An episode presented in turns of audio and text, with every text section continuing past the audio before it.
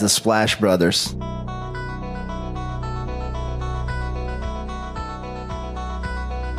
The Splash Brothers, is that? The Splash Brothers. Splash Bros. The bond that you guys share, being the Splash Brothers and everything.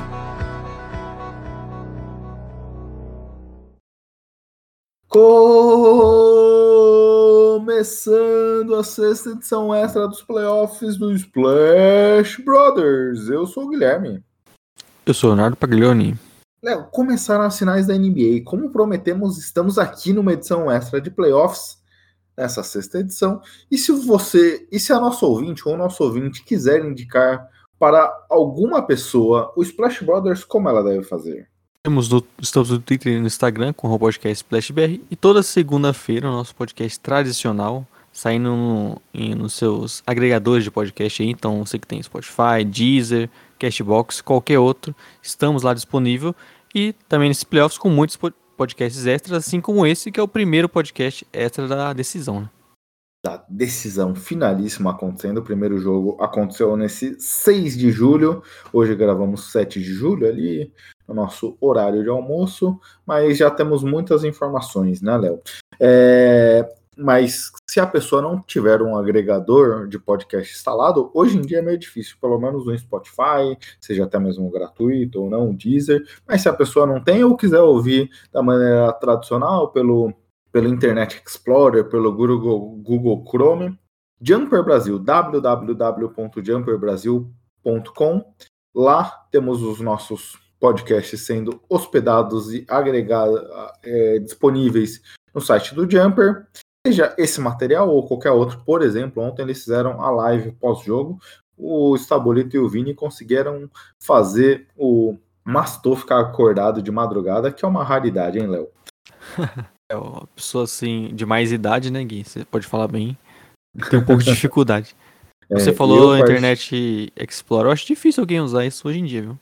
Eu também, mas vai que, né? Não, não somos preconceituosos com as mídias aí disponíveis.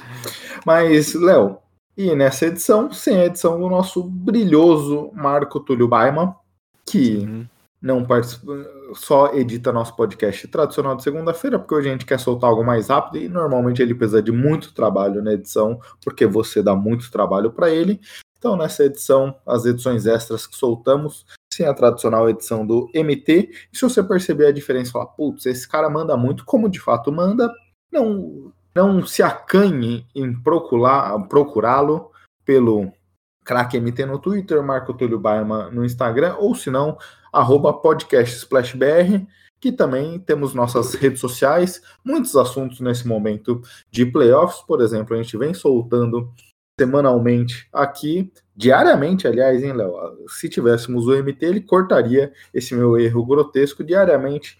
Um post novo falando do nosso podcast 35, onde convidamos o Thiago Waldhelm para fazer as melhores escolhas por posição do draft. Hoje, na posição 23, eu escolhi Tyson Prince, que tinha a escolha inicial, campeão com o Pistons, um bom defensor, é, era um desafogo nas bolas de três também em alguns momentos, um cara longilíneo, você que adora essa palavra. O Thiago foi de Nicola Mirotic e você foi de Sean Stevenson, Léo, que era um cara que até reouvindo o podcast você falava que foi um dos primeiros caras que te chamou a atenção quando você começou a acompanhar NBA, né? Então, nossas edições sociais, Sim. muitas informações e conteúdo extras para vocês e também para a gente sinalizar de podcasts extras, edições, participações especiais por aí que fizermos. Esse podcast 35 faz tempo, hein?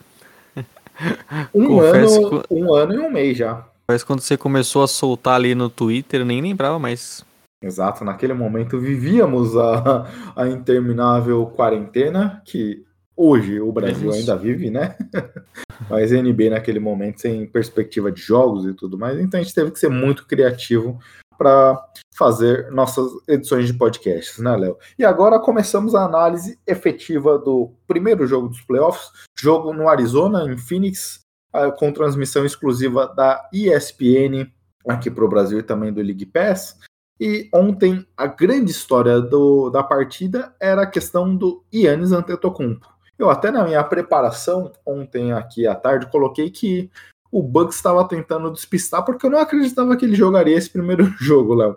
Mas jogou e pela movimentação que a gente viu em quadra, estava bem. Não, não parecia ter sofrido nenhuma lesão, né, Léo? Mas Sim.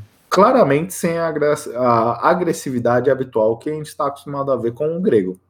É, sem o, principalmente o volume de jogo, né? Ele é, arremessou pouco. Até no primeiro tempo a gente teve. Ficou muito mais surpreso porque ele, além de estar jogando e jogando bem, ele começou a, atacar muito o Suns em algumas posses. Né? A gente viu que o Suns tem muita dificuldade para defender ele, principalmente no primeiro quarto e no segundo. Depois ele é, até que arremessou menos, participou menos. Só que nesse início ele foi muito bem. Deu aquele toco, inclusive, no Michael Bridges, né, na, na, transição ali, espetacular. Então deu para ver que ele estava saudável, conseguindo jogar bem, embora, obviamente, um pouco diferente do Yannis que a gente conhece. E até muito, acho que, que por conta da questão física, arremessando um pouco menos, não comandando tanto o ataque em isolations, por exemplo, você tendo o Drew Holiday e o Mito contribuindo mais nisso mas era um cara que mostrou que pelo menos vai conseguir jogar em um bom nível pelo que a gente viu nesse, nessa primeira partida, né? Exato. É... Esse é o ponto. Ele começou até muito bem, ele começou jogando num volume legal. A gente até falou, né? Com três minutos de jogo, o Brook Lopes foi descansar, ele estava bem naquele momento. Se eu não me engano, é... o Brook, naqueles minutos iniciais, estava com quatro pontos, até anotei aqui, ele saiu com quatro minutos de jogo, ele foi menos de quatro minutos de partida, ele já saiu quatro pontos anotados naquele momento, se aproveitando muito da vantagem do Jack Crowder. A gente, por que que aconteceu aqui? Por que que o Budenhauser já está fazendo ajuste num ajuste que não necessariamente era um problema? É...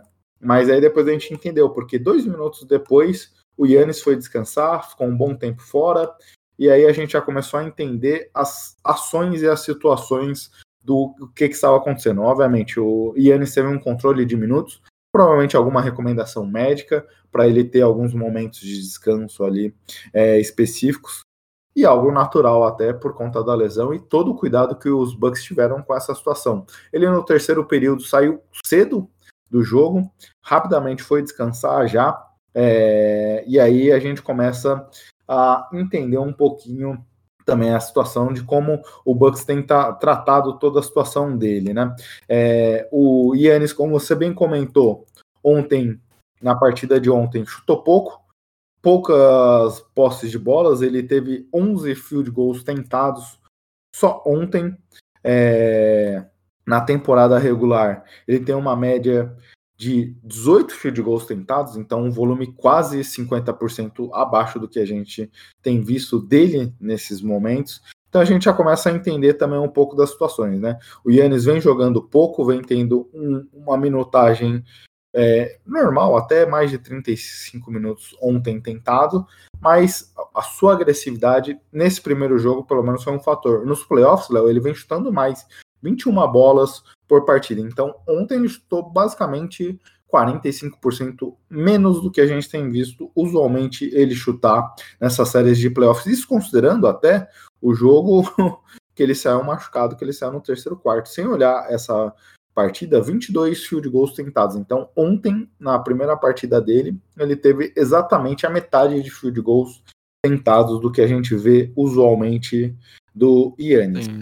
É, isso com certeza contribuiu bastante, né? A questão física mudou um pouco o jeito que ele joga. E você também coloca outros jogadores para criar bastante, com um volume de arremesso grande e mais minutos, né? O George chegou a jogar quase 40, o Milton 44. Então, jogadores que teriam que, obviamente, participar mais, assim como já vieram fazendo nas duas últimas partidas, porque apesar de ter o grego, ele tá voltando, né? Você não quer desgastar tanto um jogador e acredito que foi uma boa amostra porque a gente imaginava, né? A gente ficou com muitas dúvidas no preview como seria a participação do Yannis, se em algum momento ele voltaria. Não, ele já jogou o primeiro jogo. Jogou, pareceu com uma condição física muito bem, né? Dando ponte aérea, dando bloco, é, dando, sendo bastante agressivo, igual a gente imaginava e a gente conhece. Então foi importante essa, primeira partida, mesmo com a derrota, ver que ele está bem, né? Inclusive, ele traz mais variações, até o que a gente estava comentando também de poder usar um small ball, isso só é possível com o Yannis, então você vê que ele está numa condição física boa, já é pelo menos um animador pro Bucks mesmo com essa derrota. Né? Exato. É, e aí você comentou daquele lance que ele correu a quadra inteira para dar o toco, foi algo de fato espetacular, mas o, o time do Bucks ainda, obviamente, depende muito do Yannis para muitos, muitos pontos de quadra, e essa questão também dele ter, ter essa agressividade, o time é muito baseado nisso, né, das infiltrações dele, e acaba sendo um fator. Eu falava na live do Basqueteiros que eu participei essa semana. Um abraço para o André, nosso querido amigo aqui, seja de podcasts, de produção de conteúdo, de, mas também de fantasy, né? Jogamos algumas. Você joga mais ligas com ele, eu acabei Sim. saindo de algumas esse último ano, que acabo não tendo nenhum contato mais próximo com ele para fantasy especificamente. Mas eu, eu falava que se a gente lembrar os momentos que o Suns se viu é, de alguma forma com algum risco ali mais concreto nas séries de playoffs, porque varreu o Nuggets, teve ali uma série 4 a 2 contra o Clippers, mas o Clippers baleado, então nenhum momento ali da série pareceu ter, ter o, não ter o controle da série, mas foi contra o Lakers, naquele momento onde é que o Anthony Davis se machucava. E como a gente via o ritmo daquele confronto naquele momento? Quem fazia mais pontos no garrafão venceu os quatro primeiros jogos. E aí no quarto jogo, Anthony Davis saiu machucado e a série mudou totalmente de figura. Mas naquele momento, a série era muito decidida dentro do garrafão, no jogo na zona pintada, no ataque ao aro. E aqui é, era para mim o que eu via como o principal ponto da série. Os Bucks no começo do jogo tiveram uma produção interessante de pontos no garrafão, mas também erraram muitos. Foram 2 de 12 no primeiro tempo de layups ali, cestas próximo ao, ao aro que eles erraram, mas estavam conseguindo chegar, infiltrar e tudo mais. Mas mesmo com esse alto volume, o Suns liderava naquele momento é, o confronto ali de próximo à sexta. Então, terminou, por exemplo, o primeiro quarto 18 a 16 para o Suns dentro do garrafão. Então, isso a gente já começa a entender um pouquinho mais a situação. Mas o que chamou a atenção, Léo, apesar da bela partida do Brook Lopes conseguindo fazer um bom duo com o Yannis, conseguindo espaçar, conseguindo se aproveitar dos é, rebotes ofensivos, o Brook Lopes teve cinco rebotes ofensivos na partida de ontem. Foi muito importante para manter os Bucks, é, apesar de ter uma distância ali de 5, 6 pontos no primeiro tempo, sempre mais ou menos longe do placar é, ele, cons ele conseguiu ser efetivo no ataque. Tanto que chegou Sim. a liderar em algum momento ali as estatísticas do, Sun, do Bucks no final do primeiro tempo. Porém, aquilo que a gente já comentava, principalmente na ausência do, do Giannis na série contra o Hawks, né? Como ele seria ser como ele poderia ser exposto pelo Trae naquele momento e como os Bucks fizeram alguns ajustes ali, principalmente começar a trocar em todas as trocas de marcação, não dar tanto o drop para o ataque do Hawks. E a gente imaginava que, dada essa situação, o Hawks poderia se proteger, o Bucks poderia se proteger aqui em relação ao Suns com essas situações. Foi mais ou menos algo parecido com o que o Clippers também fez contra o Suns, onde é que o ataque do Suns teve algumas dificuldades, mas os Clippers também fez um trap ali em relação a atacar as linhas de passes de Booker e Chris Paul quando eles fazem a infiltração e abrem o jogo. Aqui os Bucks só fez as trocas de marcação ali, trocou tudo é, em muitas situações, mas não conseguiu parar esse jogo de mid-range de Devin Booker e Chris Paul e também dos, dos acionamentos ao DeAndre Ayton. Então, defensivamente ali, o buraco foi grande, né? É, você teve muitos jogadores para explorar né, na defesa do Bucks. O Brook Lopes foi um cara que toda posse o Bucks queria atacar, né? Inclusive naquele início de jogo você até se falou bem que um time estava conseguindo dar bons arremessos, pegar rebotes ofensivos, só que parecia que não caía, né? Mas até no primeiro tempo, primeiro quarto, primeiro tempo, você pod podia até imaginar que o Bucks estava melhor mesmo perdendo, eles conseguiram dar bons arremessos. Só que eles sofreram bastante, né? E principalmente naquele início, marcando o Devin Booker, ele jogou muito bem naquele primeiro quarto, né? Não, ainda não tinha sido o momento do Chris Paul. E eles sofreram muito por conta dessas trocas, de muitas vezes, quando você tinha o Brook Lopes marcando no, no perímetro, ele sofria com o Devin Booker, no drop eles também sofriam com é, meia distância, é, você conseguia ter um Devin Booker também batendo para dentro, e isso gerava alguns arremessos de três, que foram os momentos que o, o Suns acertou essas, essas bolas de três, é que eles não tiveram um grande aproveitamento no jogo, mas quando você tinha essa jogada de conseguir infiltrar, isso gerava bons arremessos de três para o time e sempre explorando esses jogadores, né? O Portos também é um jogador que teve menos importância nessa partida por conta da volta do Yannis, mas no momento que eles tentaram até jogar junto com o Yannis e Portos, ele era o jogador a ser explorado no time, né? Então é um, é um, o Bucks sofreu bastante com esses bigs e, e podemos dizer que o que o, a gente temia pro, pro Bucks naquela série contra o Hawks sem o Yannis, né? De explorar esses jogadores aconteceu muito com o, o Suns e isso foi o um fator de, determinante, né? O ataque do Suns foi muito bem e muitos aproveitando desses mismatches, aproveitando desses jogadores que eles conseguiram explorar defensivamente, por isso que eles conseguiram é, meio que sempre manter ali o ataque jogando bem, enquanto o Bucks em alguns momentos travou e isso acho que acabou sendo um, uma coisa que fez um teve, teve um diferencial grande na partida. A gente falou em alguns momentos, né? Como esse Suns tem alguns arremessos de confiança de um bom aproveitamento.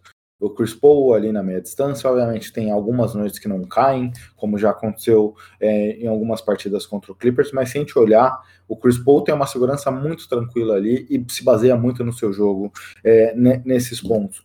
E, e, também como o Booker consegue sempre manter o ataque de alguma forma acelerado. Por exemplo, no, no primeiro quarto que você comentou, o Booker teve só três cestas de quadra mas ele conseguiu sofrer três faltas para lances livres e converteu seis lances livres.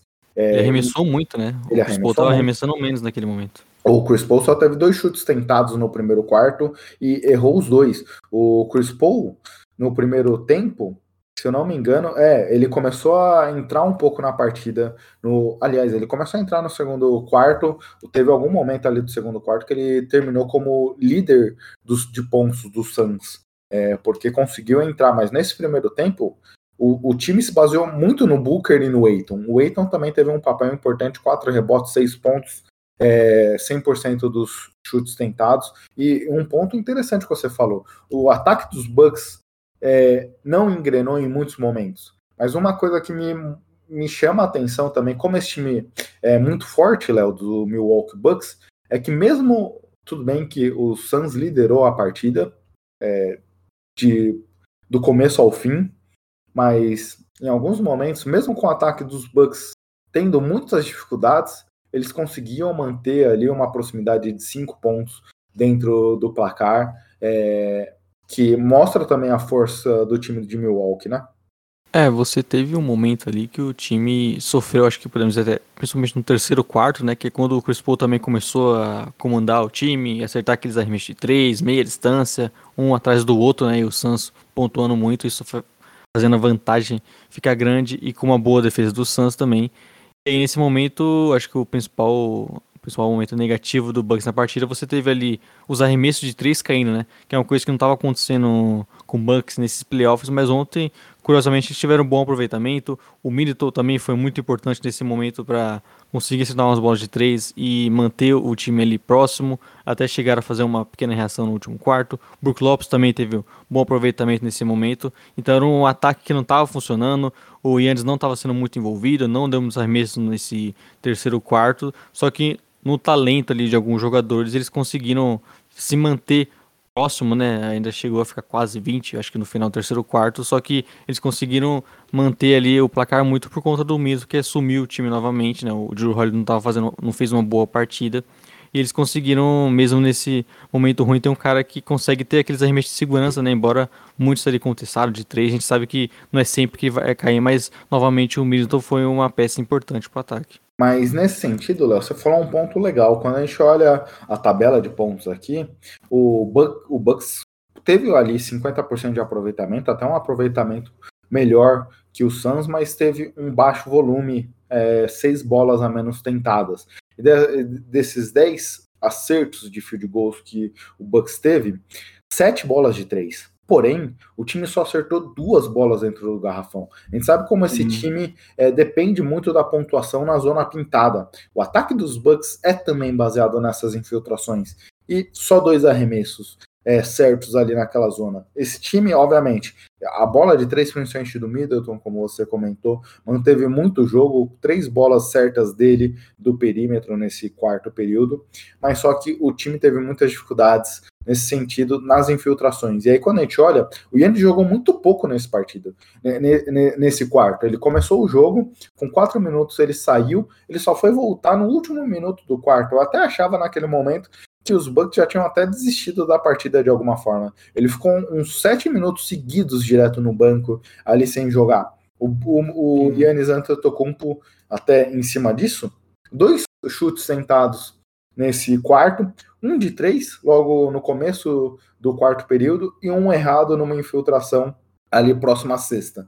O, o, o Yannis teve um volume muito baixo, obviamente. Aqui eu não quero culpar o Budenhauser, porque eu não sei quais eram as condições clínicas eu não sei quais eram as condições clínicas do Antetokounmpo naquele momento, se foi até uma recomendação do departamento médico ele ficar todo esse tempo no banco. Mas, obviamente, independente da questão médica ou não, o Yannis não estar em quadra naquele período tão grande afetou também a produção do Bucks nessas infiltrações Sim.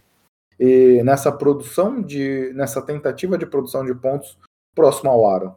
É, e também a questão defensiva, né? Você sofre bastante ali com, com o Chris Paul no meia distância, com esses jogadores sendo muito explorados, como a gente falou, né?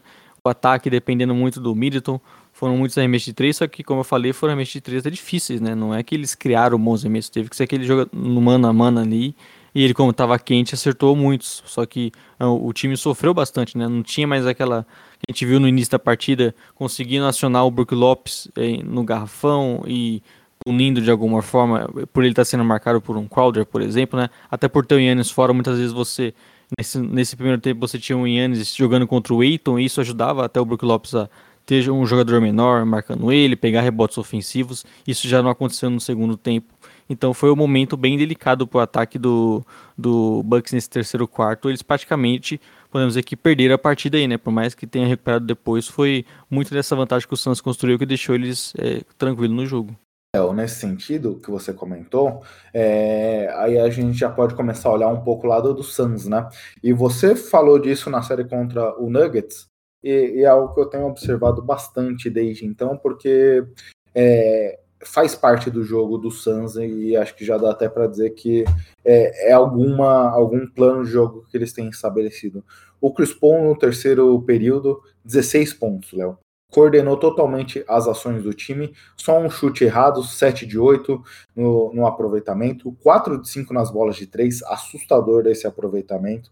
É, ele foi muito bem nas bolas do perímetro, mas ele ditou, o CP3 ditou os ritmos do, do, do time nesse período e foi daí que abriu to, abriu-se todas as vantagens. Obviamente, quando a gente olha o primeiro tempo como um todo, 11 de 7 do Suns no ponto de, do banco, é, era, um ponto, era algo que me chamou muito a atenção, mas o CP3, nesse momento do jogo, roubou toda a atenção para ele e foi fundamental na, na vantagem que o Suns abriu naquele momento.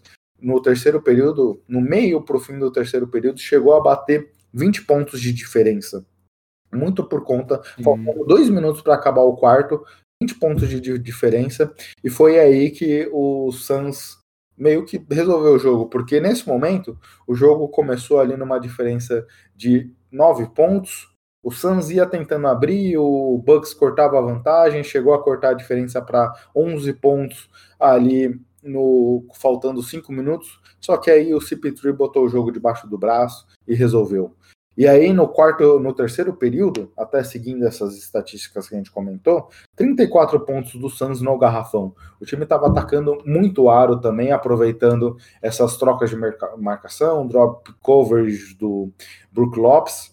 E aí, para o quarto período, a gente viu um ajuste, né? Brook Lopes praticamente. Brook Lopes e Bobby Portis quase não jogaram no quarto período. O Bucks foi para um full small ball praticamente o período inteiro.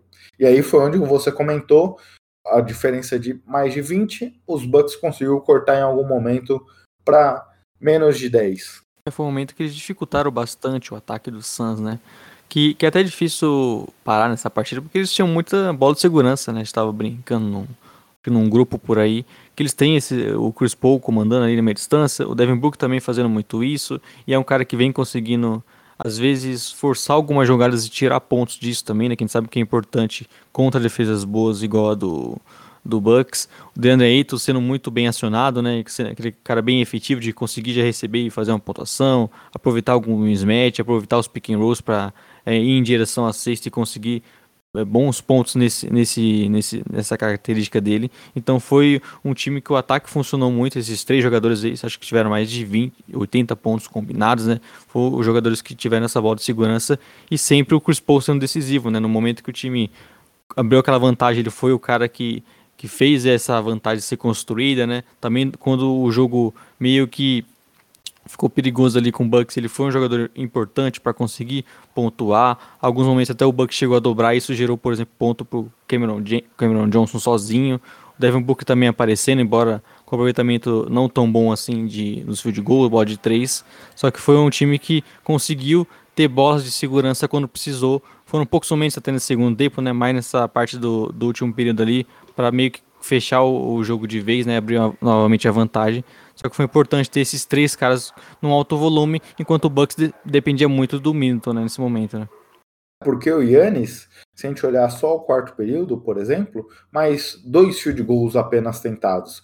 Quatro field goals só no segundo tempo. Então, isso mostra um pouco, né? E aí a gente comentava até nesse sentido, Léo, é, da, da questão de que pelo menos o nome técnico, eu não sei dizer se isso quer dizer que é a mesma lesão ou não, praticamente não, não tem esse nível de conhecimento em medicina para fazer essa afirmação, mas o nome técnico da lesão, que foi a hiperextensão no joelho, é o mesmo nome também da lesão do Joel Embiid. E a gente via como a produção do Embiid caía no segundo período, né? É, era onde, não sei se tem alguma correlação com a lesão ou não também, mas era onde o Embiid tinha mais dificuldades de pontuar no quarto período. E aqui a produção do Yannis também caiu nesse sentido. É, ele teve dificuldades de manter seu volume. Então, obviamente, não sei quais serão as condições para o próximo jogo, mas você falou um ponto fundamental. Quando o Bucks venceu sem o seu principal jogador, que é o Yannis Antetokounmpo, Drew Holiday, Brook Lopes e Chris Middleton tiveram pontuações para mais de 20 pontos. Foi onde o time conseguiu ter um alto volume e suprir a ausência do Grego. O Grego vem jogando aqui, ontem não foi, não foi necessariamente uma partida tão ruim, 20 de 17, 20 pontos, 17 rebotes, muitos lances livres, ele teve um para o grego teve um bom aproveitamento, 7 de 12. É, no quarto período também ele foi levado bastante vezes para bater lances livres ali. Mas o time precisa que não só um jogador acompanhe, principalmente nesse momento que o Grego está um pouco baleado, não só o Middleton, como foi ontem, ou apenas um jogador contribua. É, precisa ter o Drew Holiday entrando na partida, tudo bem que o Drew quase teve um triplo-duplo, 10, 7, 9, então ficou próximo do triplo-duplo, mas ele precisa ter um volume maior, ele precisa ter uma consistência ofensiva muito melhor, só 28% dos field goals tentados, é muito baixo. Atacando um pouco em alguns momentos, né? né? Por isso que, até pegando o gancho do que você falou, o Drew Holiday precisa ter essa agressividade. Você até falava num desses grupos quando o Drew bateu para dentro, atacou o CP3 usando seu físico que é maior que o Chris Paul, ele conseguiu fazer uma cesta fácil ali próximo do garrafão. Isso precisava acontecer mais vezes. Você acabou que teve o, o Joe Holiday sendo um pouco participativo no ataque, né? errando bastante, não sendo um jogador que conseguia fazer o Suns tomar decisões defesa, né? Ele acabou que não foi o mesmo jogador que a gente viu sendo agressivo nos últimos jogos contra o, o Hawks, então foi uma peça que faltou ali para os pelo menos para o Bucks se manter mais na partida para conseguir ter melhor pontuação, que sabe alguns momentos do time engrenando mais, né? Isso a gente sabe que é importante ter o Drew Holiday muito bem, porque o Yannis mantendo esse jeito que aconteceu na partida número 1, um, né, ele vai alguns momentos ter que ir para o banco, vai descansar mais do que o que a gente queria para um jogador desse nível nos playoffs, talvez não tenha muitos momentos é, com um volume tão grande de, de jogo, então o Joe Harley, que é um desses caras que mostrou isso na partida contra o Hawks, vai ter que mostrar novamente, né, até como você falou na questão da jogada com do CP3, talvez explorar ele na questão da força e do tamanho, né, de conseguir fazer o CP3 ter que marcar ele ali, que a gente viu que foi muito difícil, mas como ele estava é, não jogando bem ontem, isso acabou não sendo um fator pro, pro Bucks, né? Exato.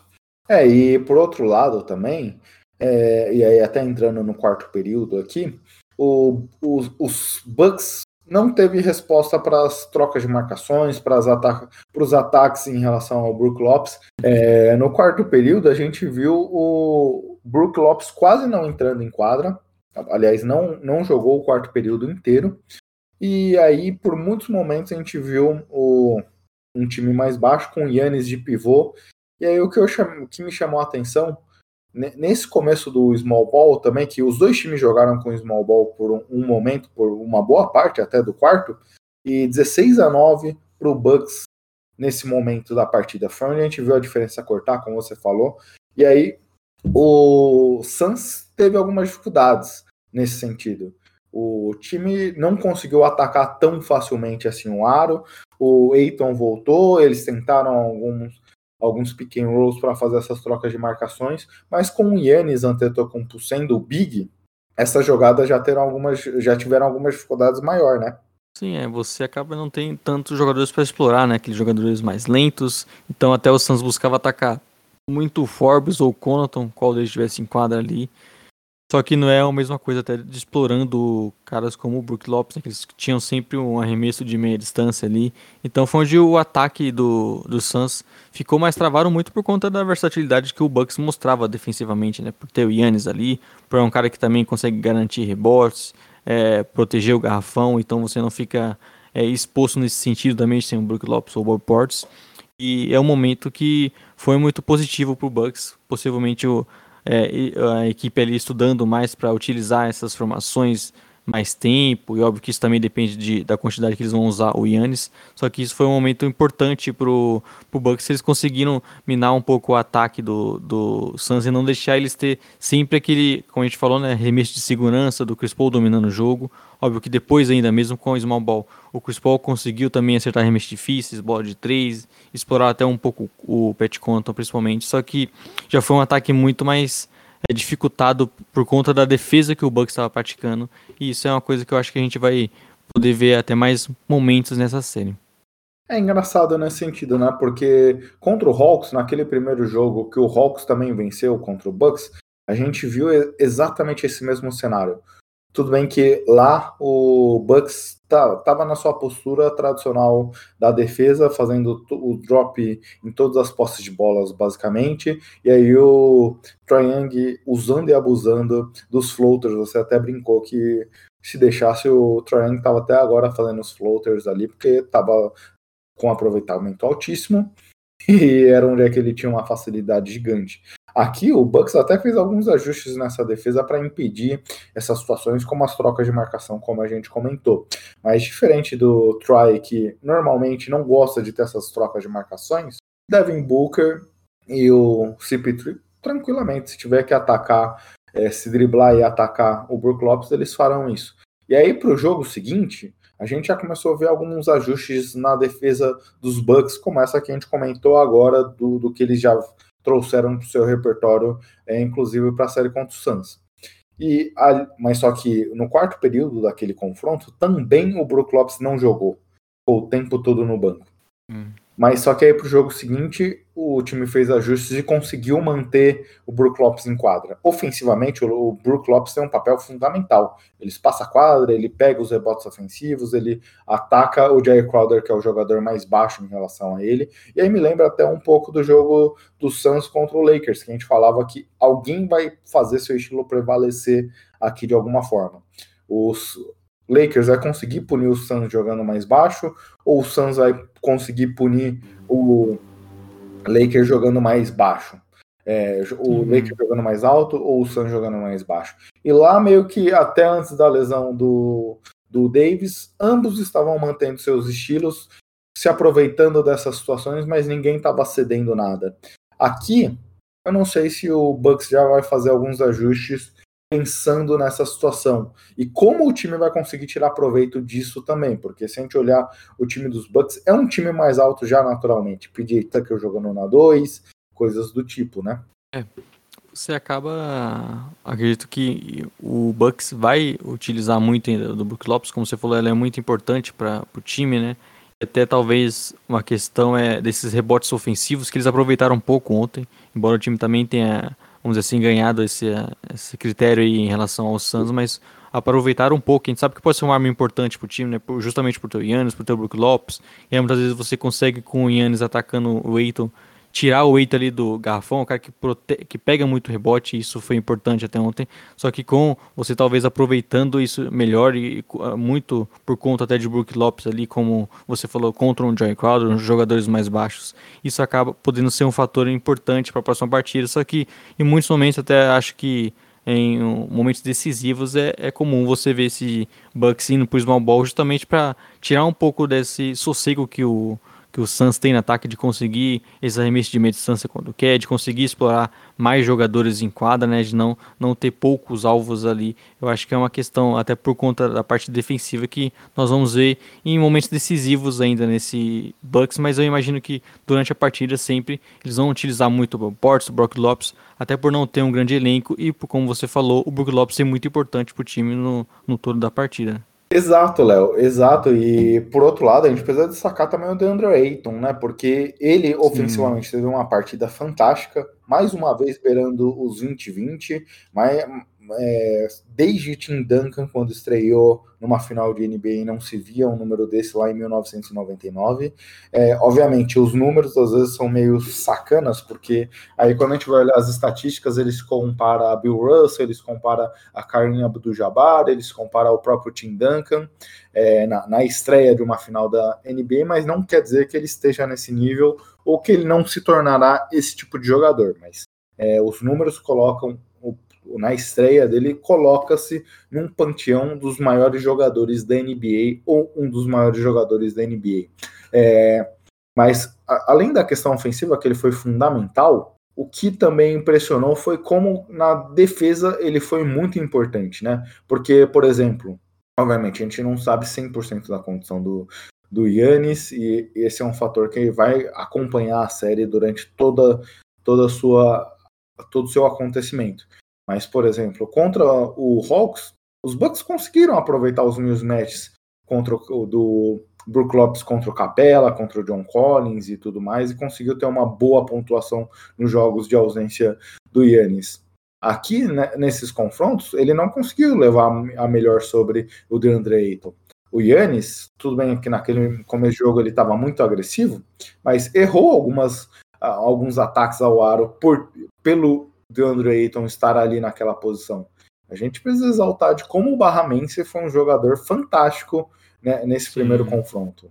Ele consegue eh, parar muito o Yannis também no corpo, né? De contestar melhor o arremesso, não deixar o Yannis chegar na posição exata que ele quer. Aí ele precisa tentar um arremesso um pouco mais longe, aqueles ganchos que o Yannis tenta um pouco mais longe ali. Então, naquele, principalmente naquele período ali que a gente viu o Yannis melhor, né? Acho que é a melhor parte para a gente avaliar essas questões foi o cara que conseguiu atrapalhar um pouco mais o, Yannis. E a gente sabe que vai ser assim porque ele fisicamente é o que tem mais condições, né? Por mais que em alguns momentos você, o Crowder consegue, até o Ken Johnson uma posse de bola onde conseguiu roubar a bola do Yannis, só que sabe que no geral o Yannis vai prevalecer, a não ser contra o Eiton, porque ele pode aí ter um, um duelo mais equilibrado em, em, relação a isso. E, como você falou, é um cara muito importante na defesa, muitos, pegando muitos rebotes, a gente sabe como é importante esses rebotes, até por conta do seu adversário ser muito agressivo nisso.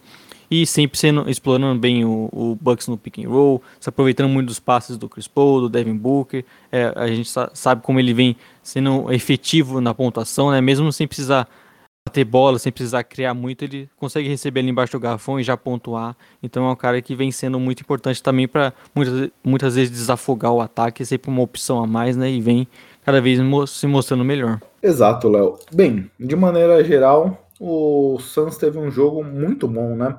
É, e também um aproveitamento interessantíssimo é, aqui, principalmente nos lances livres. É, E o ponto que você comentou, os Bucks conseguiram ter um bom aproveitamento das bolas de três, coisa que não vinha tendo nos, nos outros confrontos.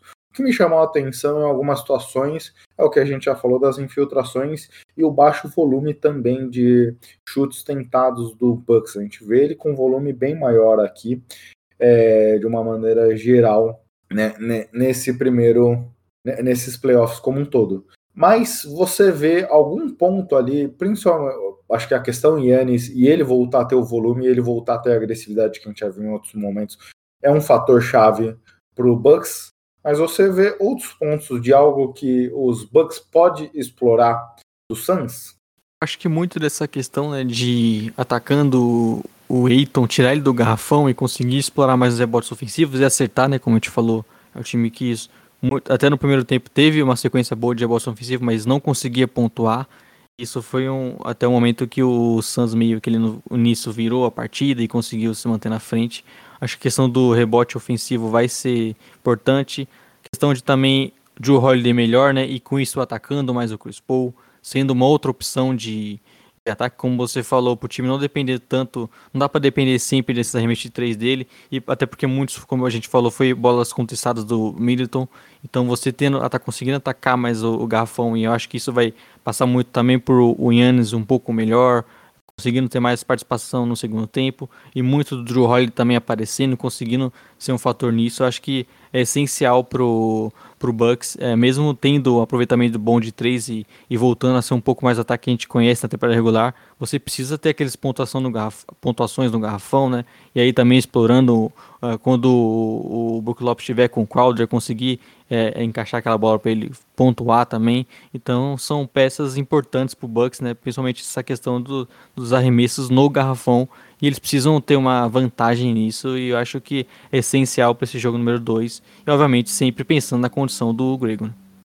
É, o que eu acrescentaria aqui, Léo, além de tudo que você falou, o ponto da defesa que a gente já comentou, como eles vão conseguir diminuir esse ritmo, esse volume do CP3 e do Devin Booker, por exemplo, o que chama a atenção não é nem só a pontuação deles, que é algo que de fato é, a gente vê os números aqui, 27 pontos do Booker e 32 do CP3, mas o quanto eles influenciaram a pontuação do seu time. Eles foram é, em algum momento da partida, eles estavam, eles participaram de 90% da pontuação do Suns, hum. seja de pontuação deles ou de assistência que eles deram. Então é um volume gigantesco aqui e os, o Bucks precisa cortar essa influência dos dois em relação à sua pontuação. Como você já comentou do Eiton, que ele não bate bola, mas ele tem produzido pontos.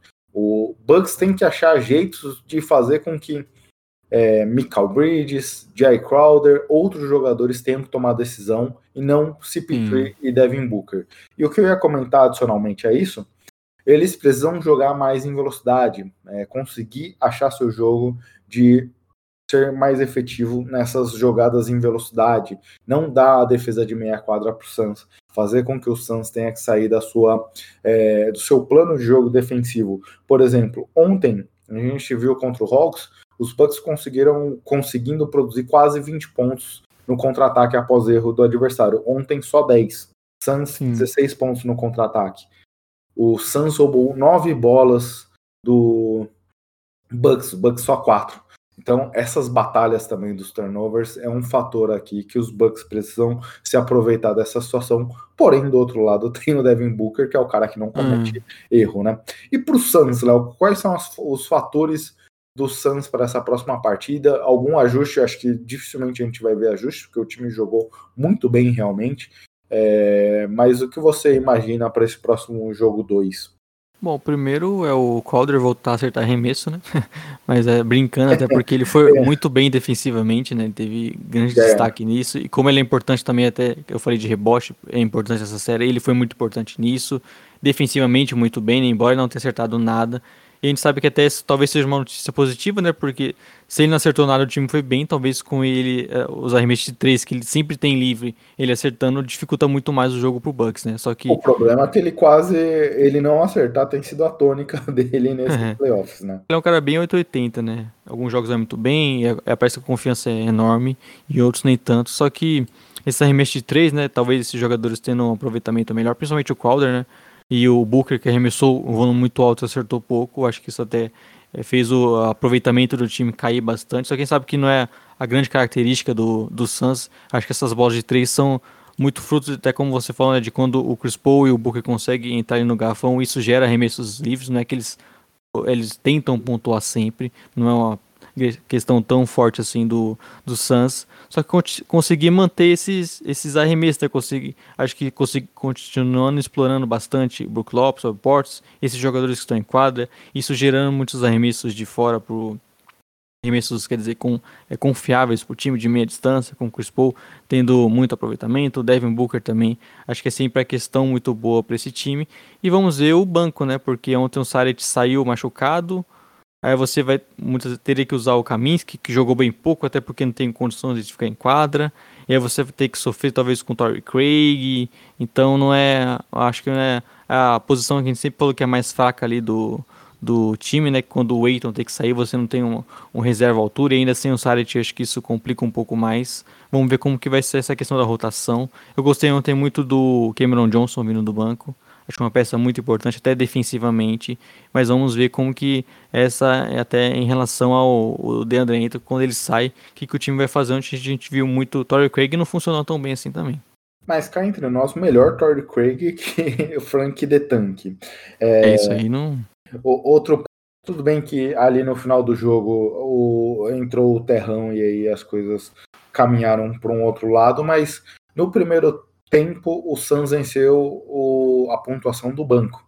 Já no segundo tempo, o Bucks conseguiu levar melhor por um ponto apenas. Mas o fator do banco também é importante aqui. O Suns tem que conseguir envolver melhor. A gente falava isso bem com a Cameron Payne também, né? Bem, bem.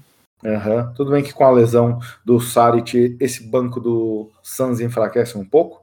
Mas a gente vê nomes melhores do, dos bancários do Suns aqui. Então é, tem que do... O do Bucks não é muito atrativo, né? Exato. Então o, o Suns tem que fazer prevalecer o seu banco nesse, com, nesse momento da partida, que coisa que a gente não viu ontem. Esse é um fator para mim. E o que você falou, concordo com os pontos assim de maneira geral.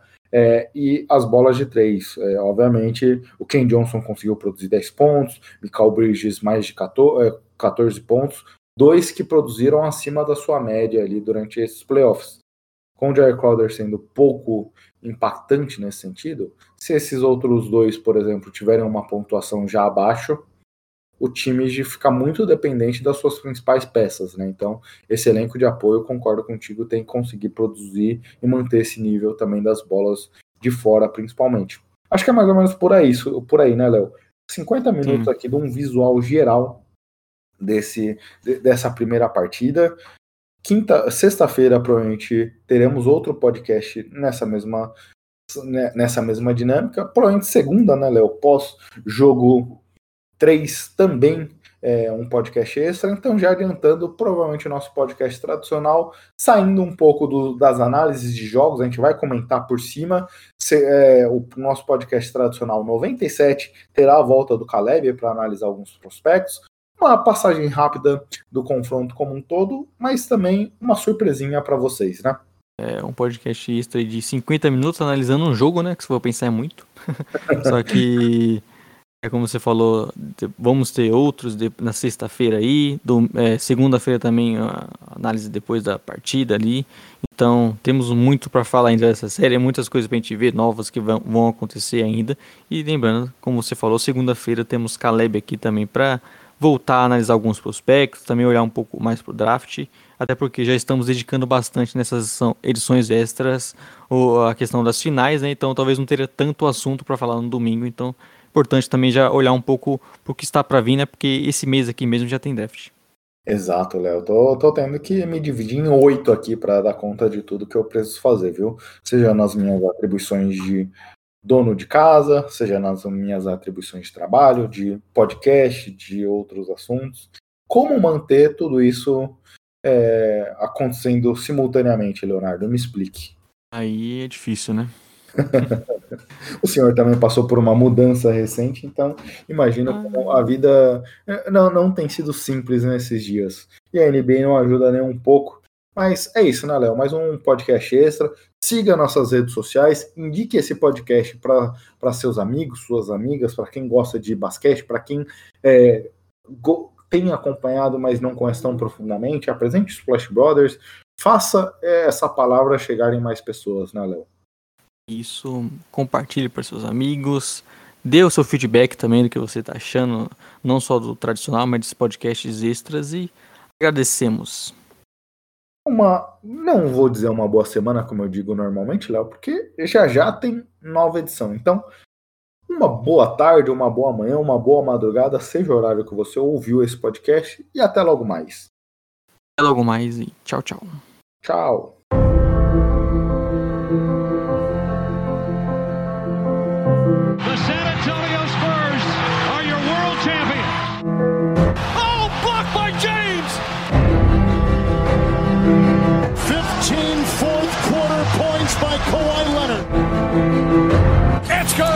Kevin Durant from downtown.